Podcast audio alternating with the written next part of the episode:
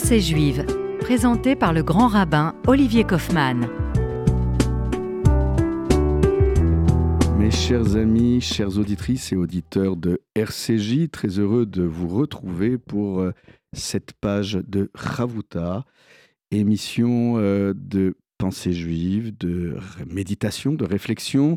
Vous pouvez me retrouver également euh, sur les podcasts en téléchargeant gratuitement l'application RCJ ou en allant sur iTunes, Deezer, Spotify ou sur la chaîne YouTube et Facebook de RCJ. Je voulais prolonger avec vous euh, notre méditation de la fois dernière sur la force libératrice de la louange.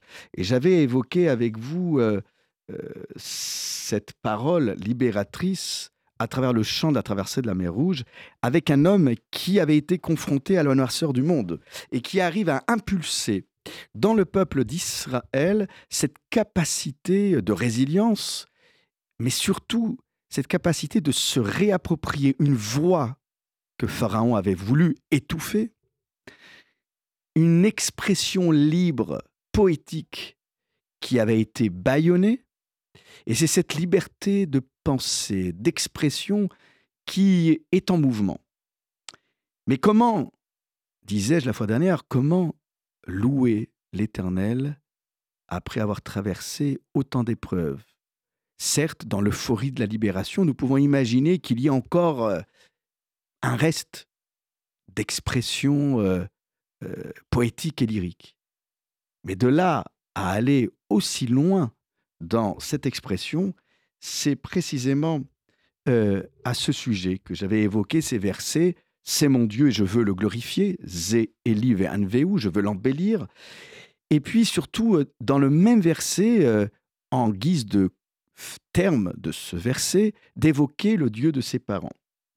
Ce réancrage dans la réalité sans pour autant se départir de ce qui fait notre histoire, ce Pharaon qui n'a pas pu briser les chines du peuple d'Israël et qui n'a pas pu étouffer l'histoire d'Israël.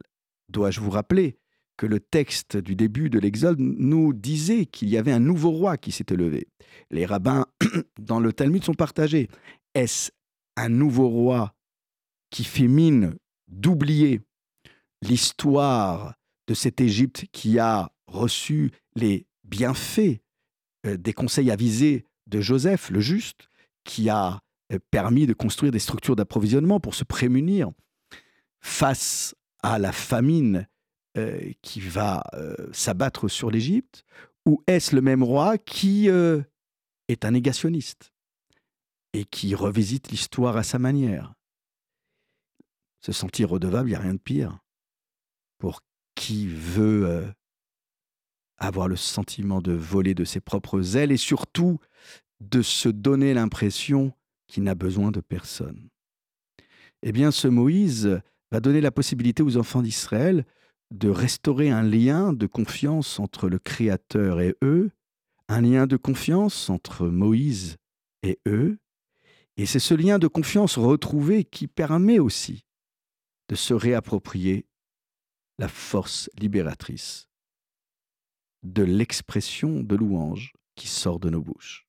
Comment imaginer un peuple abattu, un peuple qui n'a pas été confronté à la beauté euh, des textes, à la beauté poétique, dans un environnement où il n'y avait que noirceur, méchanceté et cruauté, de précisément tout de suite aller vers le beau. Et c'est cette manière de conduire le peuple d'Israël vers le beau, vers ce qui euh, nous amène non pas à oublier les épreuves du passé, mais à faire en sorte que c'est la joie, la vie, l'Echaïm, qui supplante, qui supplante tout le reste.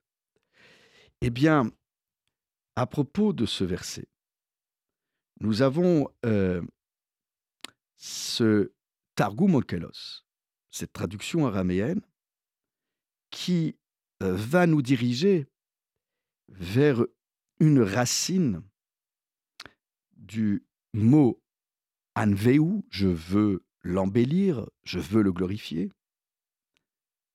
qui est plus proche du mot noi, beauté, mais le Targum Ankelos va plutôt euh, reprendre la racine hébraïque nun vavhe, navé, qui veut dire euh, maison, résidence. Et voici comment le Targum Onkelos va s'exprimer pour donner une lecture qui est déjà une forme d'interprétation de ce verset biblique. Den Elaïv et Avnele Maketcha. C'est mon Dieu, et je veux construire pour lui un sanctuaire. Rachid, dans son commentaire, se dirige plutôt vers la racine noï, dont je parlais il y a quelques instants. C'est-à-dire que je veux, dans mon expression orale, euh, faire louange et exprimer ce qu'il y a de plus beau pour que le monde entier sache que nous sommes libérés définitivement de la main de l'oppresseur égyptien. Et c'est intéressant de voir que dans cette idée de traduction araméenne, où bien au-delà de la capacité de chanter, il y a déjà cette volonté incroyable de ce peuple de matérialiser cette quête du beau. Non pas juste en chantant de belles paroles, mais en construisant un lieu qui donne envie d'aimer Dieu. Un lieu fait de matériaux nobles, de couleurs vives, de ce qu'il y a de plus beau chez l'humain, c'est-à-dire cette capacité de créer, d'imaginer le beau et de rêver et de créer le beau. Il y a dans le Talmud un enseignement tiré d'une braïta qui dit et qui reprend ce que nous avons vu dans Rachi, qui s'est inspiré bien sûr du Talmud, et qui reprend cette idée de beau. Dans le Talmud traité Shabbat, page 133b, les rabbins du Talmud font la lecture suivante de cette expression C'est mon Dieu et je veux le glorifier. C'est une interprétation assez étonnante parce qu'elle nous dirige vers d'autres mondes, de l'imaginaire et qui deviendra réel à travers la fête de Sukkot. Itna le fanav bemitzvot. Rends-toi beau. Et là, il ne s'agit plus de faire émerger le beau dans le monde environnant et faire émerger le beau qui nous provient d'en haut et du Créateur. Non, c'est chercher en soi ce qui nous rend beau. Cette capacité à être beau, à prendre soin de son apparence physique, rend et, et spirituelle, puisque le traité là parle plutôt de beauté spirituelle. Avoir une âme, une âme qui s'exprime aussi bien que le corps qui paraît devant autrui. Rends-toi beau devant lui en te parant de mitzvot, de lois, ces fameux commandements qui se trouvent dans la Torah. Et le texte talmudique poursuit en rappelant toujours devant lui, donc c'est-à-dire devant, en prenant à témoin les cieux et la terre d'une certaine manière. Devant lui, tu matérialisas ce désir d'être beau en ornant et en te parant des plus beaux atours, fais devant lui la souka, la cabane, mais pas n'importe laquelle, une belle cabane, une belle souka. Velulav nae, encore une fois toujours le mot nae, hein, noi, proche de venveu, et le loulav, le bouquet des quatre espèces végétales, beau, et puis là, on quitte Soukot, Veshofarnae, et une belle corne de bélier. Et encore, je pourrais aller plus loin dans le texte, mais déjà, arrêtons-nous à, ce stade. Belle souka, beau de bélier, c'est-à-dire ces objets de culte qui doivent aussi euh, poursuivre cet élan vers la beauté. Nous retrouvons donc euh, tout à fait cette idée dans le commentaire de Rachid. Il y a d'autres commentaires, comme celui de Abba Shaoul, qui lui va aller jusqu'à scinder l'expression Anveu en deux, en deux mots. Ani, plus loin, va où Moi et lui. Cette relation de binôme, cette relation à deux, cette conduite qui fait que je calmais pas sur les siens. Et puis lui, à travers cette ombre, évoquée dans le psaume 91, cette ombre divine qui viendra aussi se caler sur nos pas. C'est dans ce prolongement euh, de commentaires que je vous retrouve dans quelques instants, après la pause musicale rafraîchissante. שתשובי לביתי, אנגן שירים, עוד תראי סוף לנדודייך. איך שמוע אהבתי, כבר שנים שנים, שאני נחשף אלייך, ולך אתן את שמחתי, תפילות בלב, אני אוסף לי שנינו. רגע את פה איתי, צעדים צעדים, think I'll over.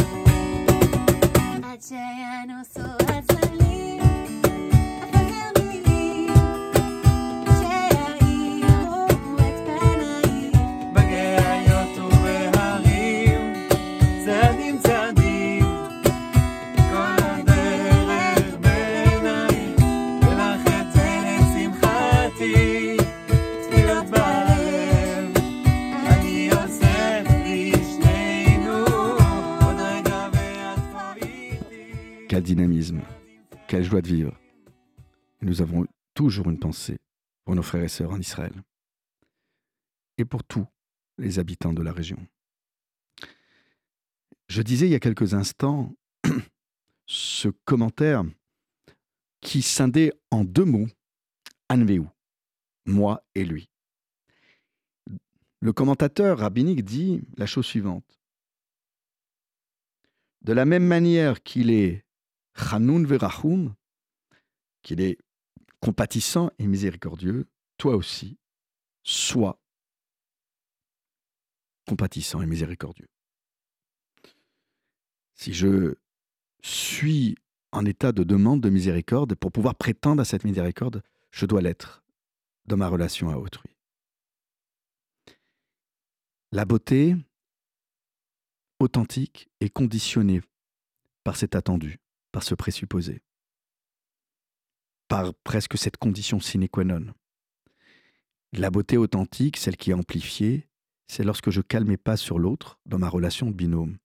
Et à deux, parce que je suis attentif à ses pas, parce que je suis attentif à ce qu'il est et à ce que j'attends qu'il soit, alors j'anticipe pour l'être avant lui et lui dresser le chemin de la beauté, de la miséricorde, de la bienveillance. Pour des hommes et des femmes qui ont été confrontés à la méchanceté, vous imaginez bien que pour pouvoir reproduire ce qu'ils n'ont pas reçu depuis leur jeunesse, leur tendre jeunesse, parce que les familles étaient éclatées, explosées, reproduire ce que je n'ai pas vu, compliqué. Être ce que je n'ai pas vu chez les autres, d'autant plus compliqué. À travers ce chant, à travers cette louange de Dieu, c'est aussi une manière de louer ce qui est beau, ce qui est beau en moi est ce que je ne maîtrise pas encore, et ce qui est beau en l'autre, alors que j'étais confronté à la loi du plus fort et que en l'autre, je n'ai su déceler que cruauté indicible. Drôle de mission.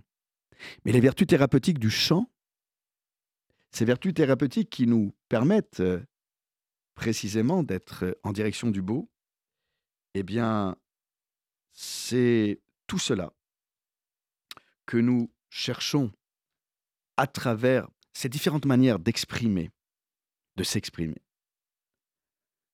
Vous avez donc à travers ces diverses explications, euh, diverses manières d'adhérer à un idéal beau, noble, qui nous transcende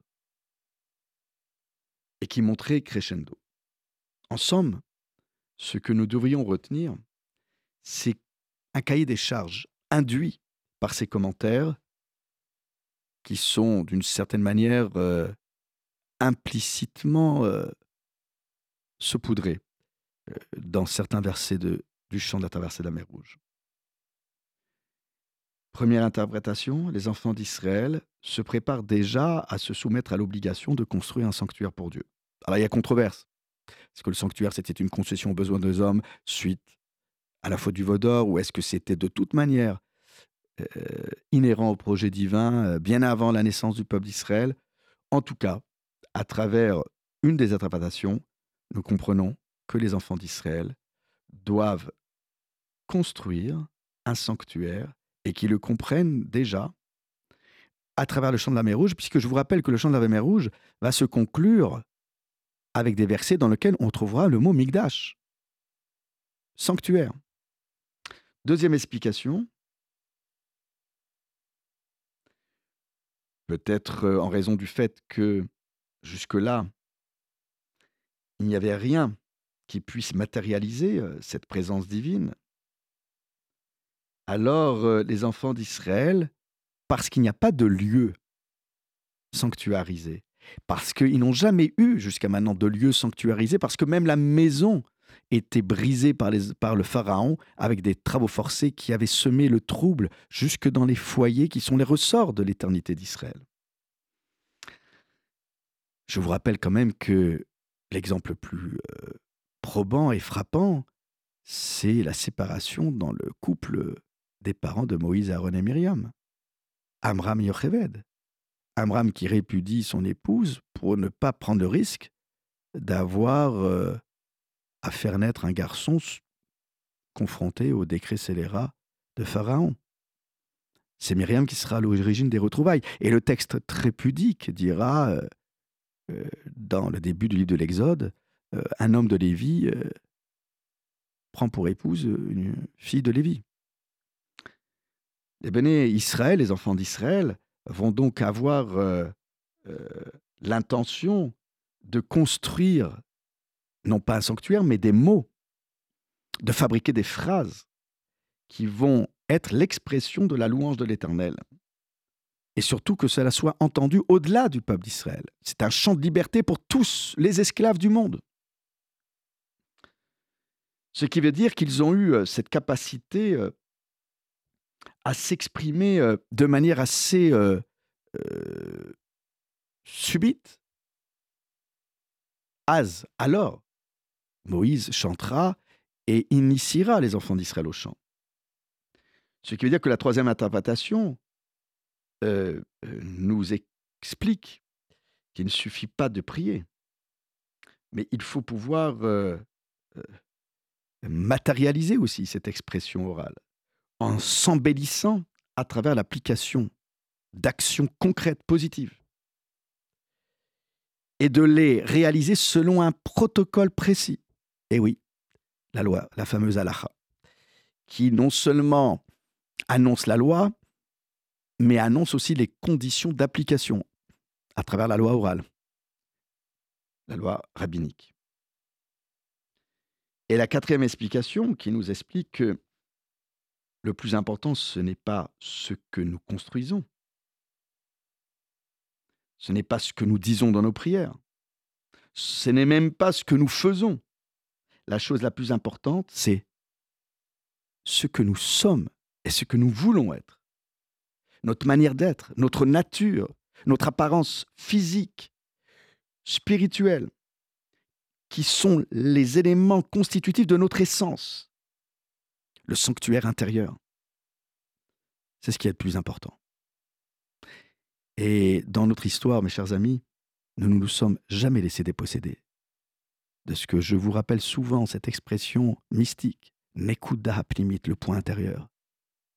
On nous fait mal, on nous humilie, et on nous fait subir toutes sortes d'épreuves, mais les enfants d'Israël sont allés chercher en eux des ressources insoupçonnées. Vous aurez donc compris, mes chers amis, qu'à travers ces diverses interprétations qui s'agrègent de manière assez subtile en montant crescendo, nous avons tous les éléments, non pas de notre survie, mais notre vie. Am Israël le peuple est vivant, et c'est cela que les enfants d'Israël clament. Être vivant, mes chers amis, c'est s'associer à toutes les initiatives. Les initiatives du Fonds social, à travers le soutien des kibbutzim, de tout ce qui va permettre la reconstruction des êtres, la reconstruction des lieux. Alors je me permets, euh, dans ce flot d'initiatives, de soutenir euh, un parent d'élève, ancien d'élève du Talmud Torah, euh, Jérémy Eskenazi, qui euh, s'est lancé, en parallèle de ses occupations professionnelles, euh, dans le One Man Show.